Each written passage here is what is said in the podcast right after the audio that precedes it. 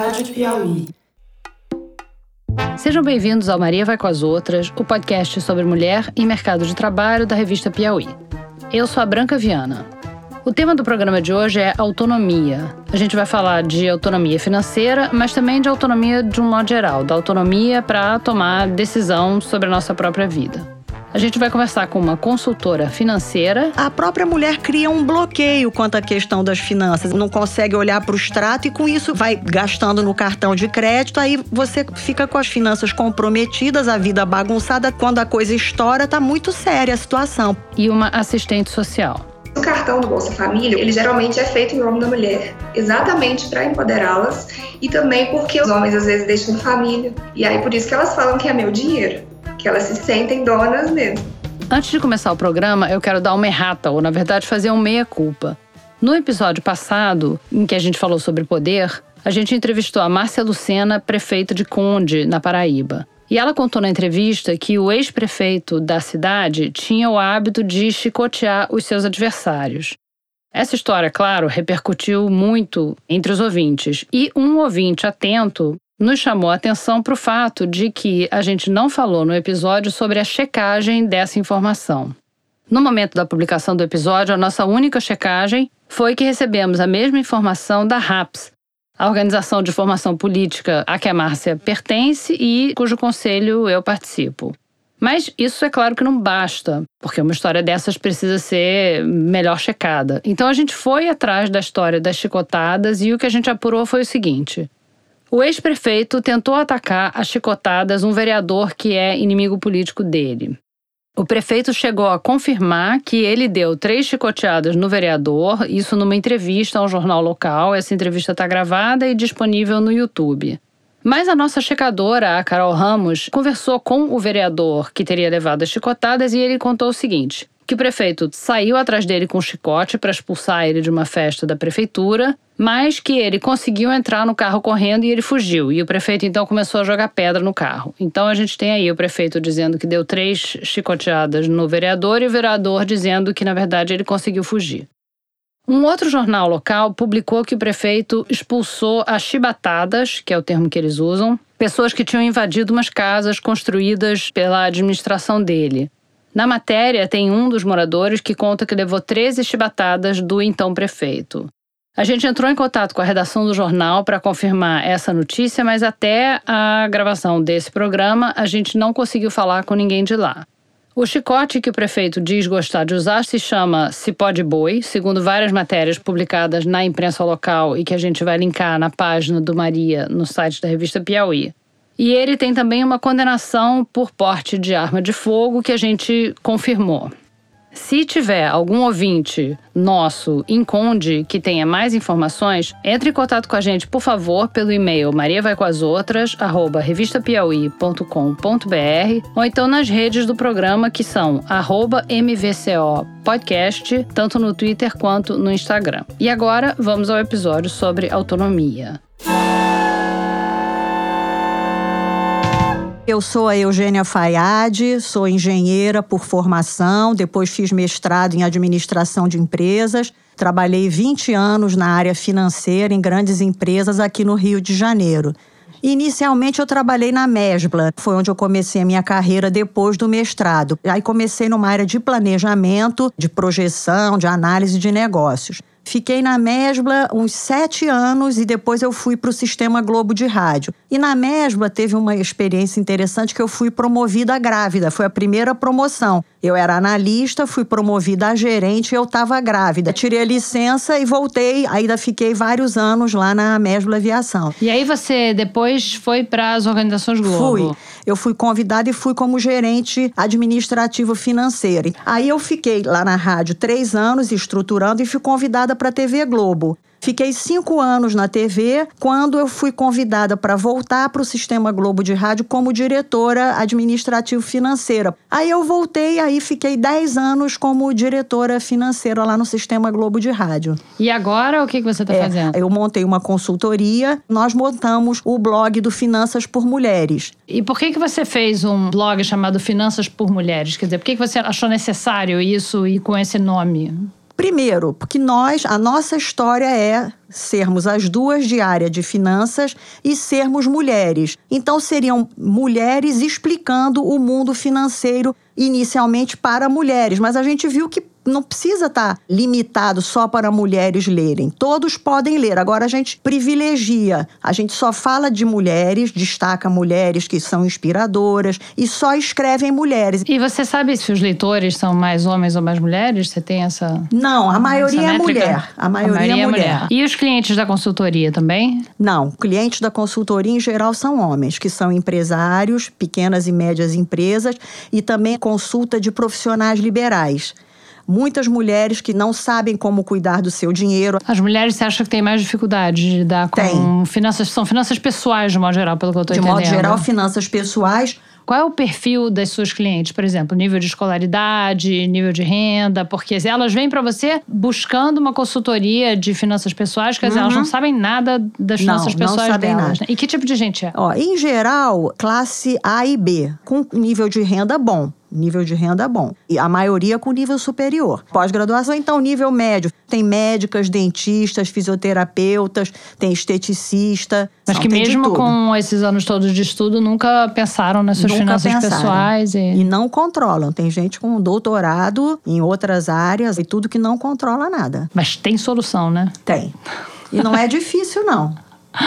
Tem que ter um pouco de paciência para se organizar, mas tem solução sim. Quais são as dificuldades que as mulheres enfrentam, de um modo geral, em termos de gestão de finanças pessoais? Eu acho que a própria mulher cria um bloqueio quanto à questão das finanças. Ela diz que não entende, não sabe, aí tem o medo de olhar para o meu extrato bancário, quando você não tem que ter. Você tem que, ao contrário, pega, senta, vê tudo que você ganha, tudo que você gasta. Então, existe uma barreira mesmo. As mulheres criaram uma barreira, não entendem de finanças, não conseguem olhar para o extrato e, com isso, vai gastando no cartão de crédito. Aí você fica com as finanças comprometidas, a vida bagunçada. Quando a coisa estoura, está muito séria a situação. E você falou que muitas das clientes de vocês são separadas e você acha que tem alguma coisa a ver com isso? Quer tem dizer que quando também. elas eram. Quando eram casadas, não se preocupavam com nada disso isso.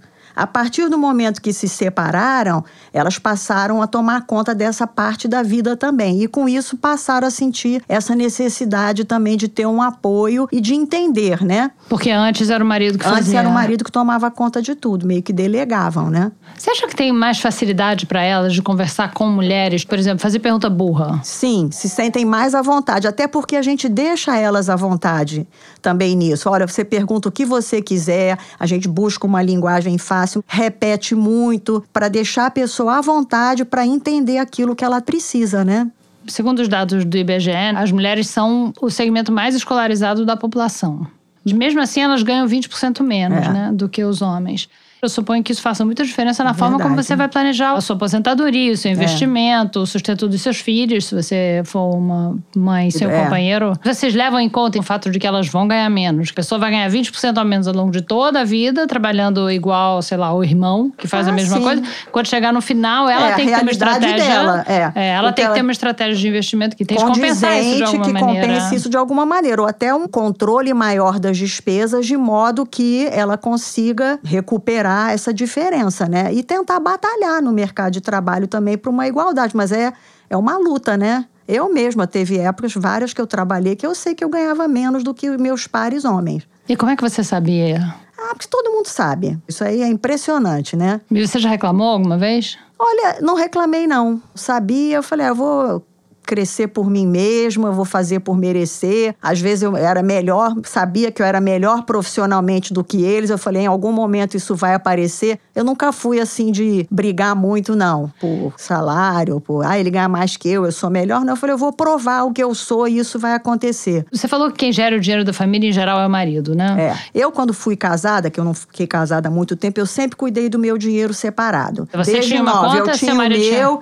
ele tinha outra, nunca soube quanto eu ganhava ganhava, eu sou meio nesse aspecto, cada um cuidava me do seu. Esse direito. Primeiro eu casei a primeira vez, com 21 anos, fiquei casada há três anos, me separei, foi quando eu fui fazer o mestrado. Depois, quando eu casei a segunda vez, Ele era executivo de uma empresa, eu inicialmente era analista, depois é que fui promovida. Inclusive, ele surtou quando eu fui promovida, porque esse tipo de mulher não me serve. Falei, então eu vou abandonar o emprego e vou ser sua mãe. Não, não, isso também não queria. Porque quando ia nas reuniões, adorava exibir que a mulher era inteligente. E ele falou o quê? Esse tipo de mulher não me serve? Não, Por que era tipo, por que, que ia ter reuniões, eu não sei o quê. Eu falei, você tem reunião, eu não posso ter? Qual era o problema dele com as reuniões ciúmes? Ah, ciúmes, total. Isso porque não tinha ciúme nenhum, entendeu? Não tinha ciúme de espécie alguma. Então, se eu chegava Só que à você tarde... podia ir topless pra praia, ok. O problema é, É. da reunião, não. É, ele podia, eu não podia. Mas então você sempre teve nos dois casamentos Sempre sua conta Eu separada. sempre tive a conta separada.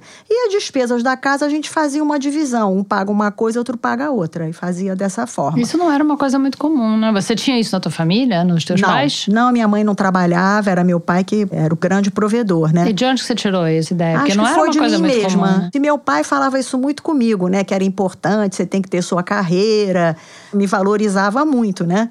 A minha avó, mãe da minha mãe, ela veio para o Brasil com 14 anos, De veio da onde? Síria, veio aqui e meu avô gostou dela por uma foto e se casaram. Foram assim felicíssimos, um casal assim perfeito um pro outro. E ela, desde nova, se mostrou que ela era empreendedora. Menina com 14 anos, veio da Síria, costurava. Então ela começou a costurar, foi tendo os filhos e mudou. Moravam em Bangu inicialmente, aí se mudaram para Botafogo. Aí ela foi fazendo, descobriu que tinha lojas que vendiam roupas, ela começou a se oferecer para fazer roupas. E meu avô tinha um pequeno comércio lá no centro da cidade, na Rua da Alfândega. E ela tinha mais visão do que ele, que é a grande realidade, né? Então ela depois mudou para Copacabana, compraram loja, ela costurava dia e noite costurando, tinha que entregar 20 vestidos, 15 vestidos, e com isso ela foi construindo um patrimônio, comprou uma loja, meu tio continuou com essa loja durante muitos anos. E ela sempre, uma vida muito apertada, eram sete filhos morando num apartamento pequeno. Ela dizia como é que ela fazia. Chegava, primeiro a loja era alugada, ia entrando o dinheiro, ela ia separando para poder pagar o aluguel. Então ela via os compromissos que ela tinha, ia separando o dinheiro para os compromissos para depois ver o que, que ela podia fazer com aquilo que sobrava.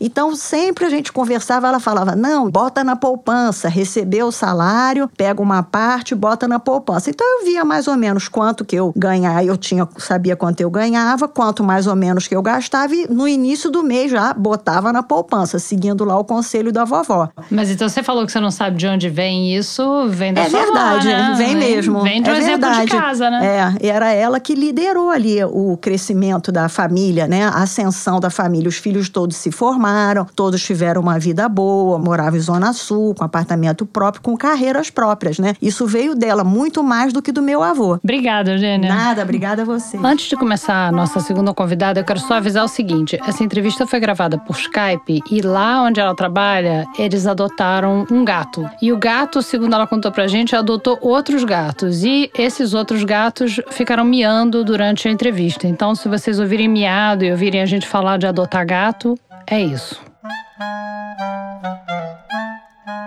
Meu nome é Juliana, eu tenho 28 anos, sou de João Monlevade, interior de Minas, e trabalho em Bela Vista de Minas, que é uma cidade vizinha, 45 minutos de distância. Eu trabalho na Prefeitura Municipal de Bela Vista e sou concursada como assistente administrativo, mas trabalho no CRAS, que é o Centro de Referência da Assistência Social, e aí faço atualmente a Faculdade de Serviço Social, me formo ano que vem. E o, o que, que faz um assistente social? Assim, a gente vai atrás, por exemplo, de alimentação, vai atrás de moradia, vai atrás de auxílios da saúde. E as pessoas geralmente não sabem nem como ir atrás desses direitos. Elas só estão lá sem eles e acham que não tem jeito. Então, geralmente elas procuram assistente social, seja no CRAS, seja no hospital, seja onde for. E aí a gente vai tentar atrás das políticas públicas. O CRAS é o quê, hein, que você falou? É Centro de Referência da Assistência Social. É da prefeitura? Isso, esse aqui é da prefeitura. E aí, a partir daqui, a gente espalha essas pessoas e essas demandas. A gente aciona o jurídico, a gente aciona a polícia, a gente aciona a saúde e o Ministério Público. Eles começam aqui para a gente direcioná-los para algum lugar. Nesse caso aqui, por exemplo, nesse bairro onde eu trabalho, é um bairro que, assim, os CRAS geralmente estarão em áreas de vulnerabilidade, em áreas mais pobres, áreas mais carentes, né? Porque geralmente são as pessoas que precisam mais. É uma casa E aí eles vêm e aqui a gente faz o Bolsa Família, aqui a gente distribui cesta básica. A gente briga que o CRAS é o posto Ipiranga, assim, da prefeitura. A partir daqui vai para todos os lugares. Então, os usuários que você trabalha são mais homens ou mais mulheres? mais mulheres, a grande maioria de mulher. Os homens têm uma resistência de pedir ajuda, eles têm uma resistência de aceitar ajuda também. E as casas, geralmente o homem está trabalhando fora, mesmo que seja uma coisa informal, mas ele está. E é a mulher quem vem cá pedir ajuda, vem com os filhos, e ela até pede ajuda para ele, mas ele mesmo dificilmente vem. Os homens, muito raro. E que tipo de ajuda elas pedem? O carro-chefe nosso aqui é o Bolsa Família. Mas aí, através do Bolsa Família, a gente tem outras coisas, porque é um cadastro que chama cadastro único, na verdade, e ele dá direito ao Bolsa Família e outras coisas. Por exemplo, aposentadoria, você precisa ter esse cadastro. O BPC, LOAS, né, que é para pessoas deficientes, também precisa ter esse cadastro para pedir passagem, por exemplo. E aí elas vêm pedir de tudo mesmo, vêm pedir fralda para o filho, vêm pedir auxílio moradia, tudo isso eles pedem. Nem tudo a gente atende, mas tudo eles pedem aqui. E você falou que vem mais as mulheres, que os homens têm uma certa dificuldade de pedir ajuda, e que então por isso vem mais as mulheres, mas também porque eles estão trabalhando, então elas vêm com os filhos. Então quer dizer que elas não trabalham. Aqui é um público bem dividido. Tem as mulheres mais novas, que geralmente não trabalham, são meninas de 20 anos, 19 anos, que já são mães de duas, três crianças, e aí os maridos trabalham fora. E tem também os maridos que não trabalham, mas aí a mulher trabalha fora e ainda vem procurar alguma ajuda, né? ou elas trabalham demais, ou elas não trabalham porque já tem três filhos com 19, 20 anos. É, são esses dois extremos. E o Bolsa Família, por exemplo, que você pode dar para elas, que diferença isso faz na vida delas? Olha, é literalmente tirar o pessoal da fome, porque assim, por exemplo, é um bairro com 3.500 pessoas mais ou menos, e nós distribuímos 70 cestas básicas por mês. Então assim, a conta não fecha mas o Bolsa Família, a abrangência dele é muito grande. Então, é um valor baixo. A grande maioria recebe 200, 300 reais com quatro crianças em casa. Então, assim, é o suficiente mesmo para não morrer de fome, para pagar o básico do básico. E eu acho que dá uma dignidade para elas, que elas têm um cartão com o nome delas, é o dinheiro delas. Então, elas se sentem muito dignas de é meu dinheiro, eu não preciso do meu marido para esse dinheiro aqui, né? Então, é um empoderamento, ainda que insuficiente, mas é um empoderamento muito grande para elas. E por que, que é delas e não da família ou não do marido? Como é que funciona isso? Na verdade, o Bolsa Família é dividido pela quantidade de pessoas. Então, por exemplo, se tem uma mulher, um marido e três crianças, cada um recebe o seu valor de acordo com a renda e as características da família. Mas o cartão do Bolsa Família, o cadastro único, ele geralmente é feito em nome da mulher, exatamente para empoderá-las e também porque os homens geralmente saem de casa, os homens às vezes deixam família, né? Então, a regra básica do cadastro único é que seja feita em nome das mulheres. E aí, por isso que elas falam que é meu dinheiro que elas se sentem donas mesmo daquilo ali. Porque é mesmo o dinheiro delas, então, né? É, o nomezinho delas está lá no cartão. Então, elas se sentem donas mesmo, e são, né? As administradoras são elas. Os homens daqui, os mais velhos, eles são extremamente machistas. E aí eles têm aquela coisa de que minha mulher não pode trabalhar fora, ou que minha mulher não precisa trabalhar fora, mesmo eles não tendo condições de sustentar a casa. Os mais novos, que são dessas famílias de 20 e poucos anos que eu citei, quando há um casal nessa faixa etária, as meninas às vezes engravidaram tão cedo, com 17, com 16 anos, que elas nem têm como trabalhar. Que vão trabalhar de quê? Com oitavo ano, com sétimo ano, né? Então elas são donas de casa meio que por falta de opção, porque não tem mesmo o que fazer. E aí agora elas já acham que não tem jeito, que não tem como estudar, que não tem como crescer, que minha vida é isso mesmo, que agora eu sou mãe. Então, é, eu fico, às vezes, até meio desesperada com essas situações. Umas meninas com oito anos a menos que eu e que não sabem nem se o nome delas é com S ou com Z, a data de nascimento. Eu fico muito perdida, às vezes. Como muito assim elas não sabem a data de nascimento? É engraçado, porque pra gente é muito normal a gente saber o número do CPF, o número da identidade. Para elas não é. Então, assim, perdeu a identidade há cinco anos. Aí não fez outra identidade. Aí você pergunta, qual que é a sua data de nascimento? Ah, eu acho que é, deixa eu ver, ah, eu tenho 22 anos, faz a conta aí. Elas não sabem dizer, porque elas não têm documento. Então, geralmente, quando eles vêm aqui, assim, nessa situação, a primeira coisa que eu faço é tirar uma segunda vida do documento e explicar para elas que elas precisam ter esse documento, de que elas não são ninguém sem um documento, que elas existem, né? Que elas não são esposa nem mães, elas são pessoas. Aí elas começaram a entender que elas têm que ter responsabilidade com os documentos e saber o nome, saber o nome da mãe, porque isso é importante, elas são, e sem isso elas não são. Não tem como você chegar em qualquer lugar sem seu nome, sem seus dados. E, e, os maridos é a mesma coisa? Eles também não têm documento, não sabem número de CPF, não tem CPF? Não, é, os maridos geralmente têm CNH, por exemplo, a grande maioria aqui é caminhoneiro, então eles têm. Que é carteira de habilitação. Isso, isso, CNH é a carteira de habilitação. Geralmente, para ser caminhoneiro, você tem que ter a carteira de categoria D. Então, eles já passaram por uma renovação, por uma autoescola, então já é um pouco mais evoluído, digamos assim, já é um pouco mais socializado. Elas, como nunca trabalharam registradas, estudaram só quando eram crianças, então às vezes tinham só a certidão de nascimento e não, não retiraram os outros documentos, né? Então, essas que são mais novas, tudo que você pergunta para elas, geralmente elas pedem para consultar o marido. Por exemplo, você me passa o número do seu telefone? Ah, vou te passar o número do telefone do meu marido. Ah, você me passa o seu CPF? Ah, eu do meu marido, assim, o meu eu não sei, porque eu fiz o cadastro do cartão do SUS dele e o meu eu não fiz. Então, assim, elas não sabem que o CPF, a identidade, os números são delas, né? Parece que elas acham que é como se fosse o número da casa. Com um número está tudo resolvido. O machismo impera muito nessas comunidades um pouco mais vulneráveis, porque assim, a menina vivia sob o domínio do pai, de alguma maneira, e aí casa e passa a viver sob o domínio do marido. Às vezes é involuntário, ele não faz porque é um relacionamento abusivo. Ele faz porque, bom, deixa que eu guardo, deixa que eu sei onde que tá, né? Às vezes acontece. Ah, meu marido levou minha identidade um dia e não trouxe de volta. Ele tá viajando para Paraíba e vai voltar daqui 10 dias. Outro dia eu atendi uma com acho que 22 anos que nunca tirou a identidade. Ela não tem, ela simplesmente não fez. E aí, quando a pessoa já é maior de idade e não tem o registro, é muito difícil, porque você não vai simplesmente chegar lá na Polícia Civil e tirar. Você tem que ó, conferir se essa pessoa não veio de outro estado, se ela não está sem os documentos por algum motivo da polícia, então demora. Agora, as mais velhas, às vezes já tiveram e aí casaram, por exemplo, mudaram para o nome do marido, separaram, aí não corrigiram o nome, então também ficou perdido no meio do caminho. E eu vou mostrando para elas que elas elas são diferentes dos maridos, dos filhos e que elas têm que ter. Eu fico indignada, mas assim, quando eu cheguei aqui, eu achava que essa realidade existia só nos filmes e nos filmes de lugares distantes, mas está muito perto de mim. É a meia hora da minha casa. E as meninas mais novas do que eu, né, como eu citei, e elas não têm nem perspectiva de vida. E aí elas já começam a, se separadas aí, porque elas não têm como tentar um emprego, elas não têm como tentar uma prova de concurso, elas não têm como voltar a estudar, porque tudo precisa de documento. E elas não sabem nem onde procurar. Isso te surpreendeu quando você chegou nesse trabalho? Você não sabia que era assim? Isso te surpreendeu?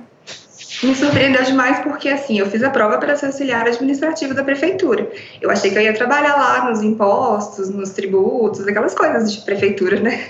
Aí, no primeiro dia, eles me falaram: olha, você vai trabalhar na assistência social. E eu não sabia o que, que era, eu mal tinha ouvido falar dessa profissão e não sabia mesmo. E aí, eu fui entendendo a dureza da situação, e aí fui para a faculdade. E aí as coisas vão melhorando, né? A gente vai pegando a teoria, a prática eu já tinha, eu trabalhava numa agência de publicidade, uma coisa completamente diferente. Eu era do financeiro de uma agência de publicidade, trabalhei nessa agência por acho que uns seis anos. Aí fui mandada embora da agência, comecei a trabalhar numa empresa de eletrônicos que mexia com balanças, impressoras de supermercado. E aí falei, bom, vou fazer esse concurso porque há estabilidade de funcionário público, a famigerada. e aí vim para cá numa realidade assim, a minha realidade pessoal é uma realidade um tanto quanto vulnerável, mas não tanto. Mas os meus amigos e a minha realidade de trabalho e tudo era de pessoas bem burguesas. Então foi um choque de realidade absurdo. E o que, que você quer dizer com um tanto quanto vulnerável? Bom, os meus pais são separados, então a gente é, moramos na minha casa, eu, minha mãe e minha irmã.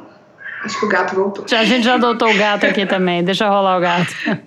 Pois é. E aí meus pais se separaram, eu tinha 8 anos, a minha irmã tinha 15. E aí minha mãe tinha que trabalhar fora e a gente recebia uma pensão, mas assim, começou naquela coisa mesmo de passar dificuldade financeira e a gente não tem muito contato com a nossa família de nenhum dos dois lados. Moro numa área periférica, sou negra e então, assim, é uma certa vulnerabilidade. Claro que comparado a essas pessoas, eu sou extremamente privilegiada, né? Mas se comparar aos meus amigos, se eu tiver dois amigos negros, é muito. Então, assim, comparado a eles, eu sou realmente muito vulnerável nesse sentido, financeiro principalmente. E a tua mãe já trabalhava fora antes de se separar? Já. Minha mãe é funcionária pública também, ela é cantineira de escola, né? Ela é a tia da cantina ela trabalha fora há muito tempo, desde que minha irmã era nova. Aí esse não foi um problema pra gente. Mas é claro que quando rola uma separação, a renda cai pela metade, né? Então tudo se complica. Mas aí minha irmã também começou a trabalhar muito nova, eu ficava sozinha em casa com oito anos, nove anos, elas trabalharem. E aí eu também comecei a trabalhar com 15. É esse esquema que a gente conhece das famílias brasileiras, né? O que, que você fazia com 15? Eu comecei trabalhando numa imobiliária, aí era auxiliar administrativo numa imobiliária, e aí comecei a estudar ganhando bolsa. Então ganhei a primeira bolsa para um curso técnico, que era de informática gerencial. Aí ganhei uma bolsa extremamente inusitada é na PUC, que é uma faculdade né, super conceituada, e de relações internacionais, veja bem. Aí fui para o curso de relações internacionais, mas eu era um peixe fora do aquário. Você pode elaborar o peixe fora do aquário? É a PUC Minas, em, em BH? Isso, a PUC Minas em BH. Aí, para eu ir para lá, eu tive que largar meu emprego aqui, né, e começar uma vida do zero lá. Mas eu cheguei lá na PUC, eu não falava inglês, eu não falava espanhol. Para fazer curso de relações internacionais é, era meio difícil, né?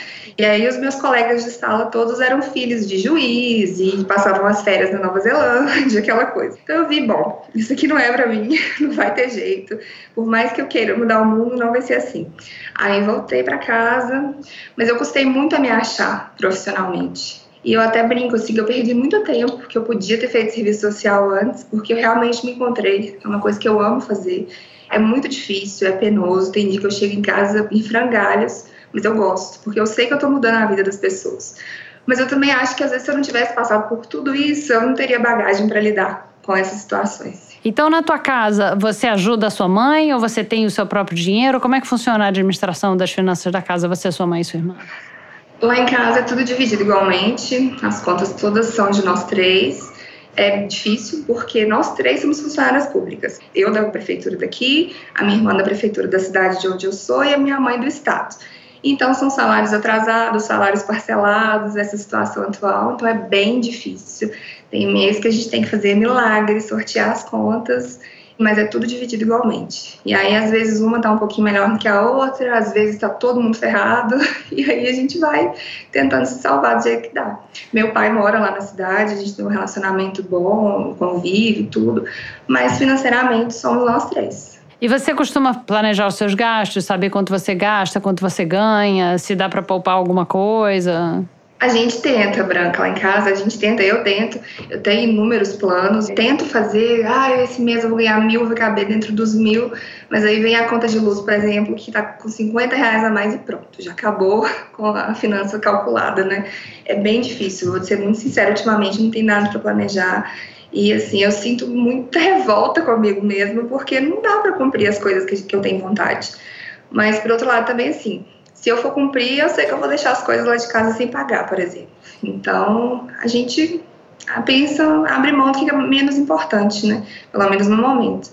Mas estão todos os sonhos guardadinhos ali na caixinha e na hora que der, eu realizo, se Deus quiser. E quais são esses sonhos? Profissionais e, e, do que você quer fazer com o dinheiro que você vai guardar? Agora é uma questão de honra terminar essa faculdade. E aí, depois que eu conseguir formar, que eu vou conseguir dar uma magnada profissional, porque não tem jeito de eu fazer nada agora.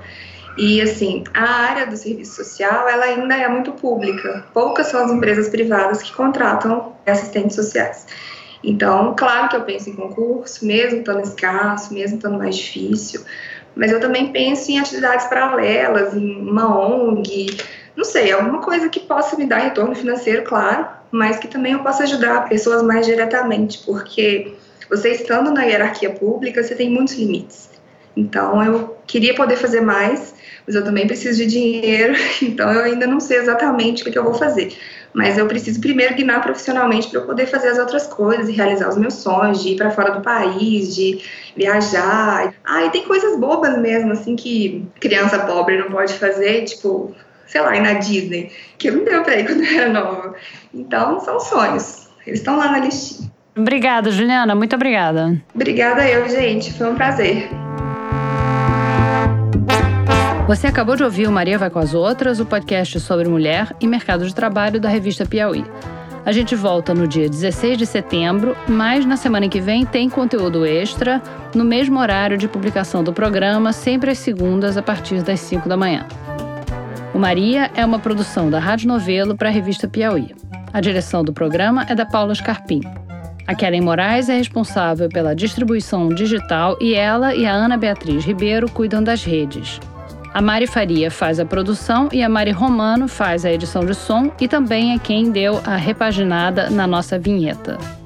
A finalização é do João Jabassi. A gente grava com o Dani Di e o Luca Mendes no estúdio Rastro. Obrigada e até daqui a 15 dias.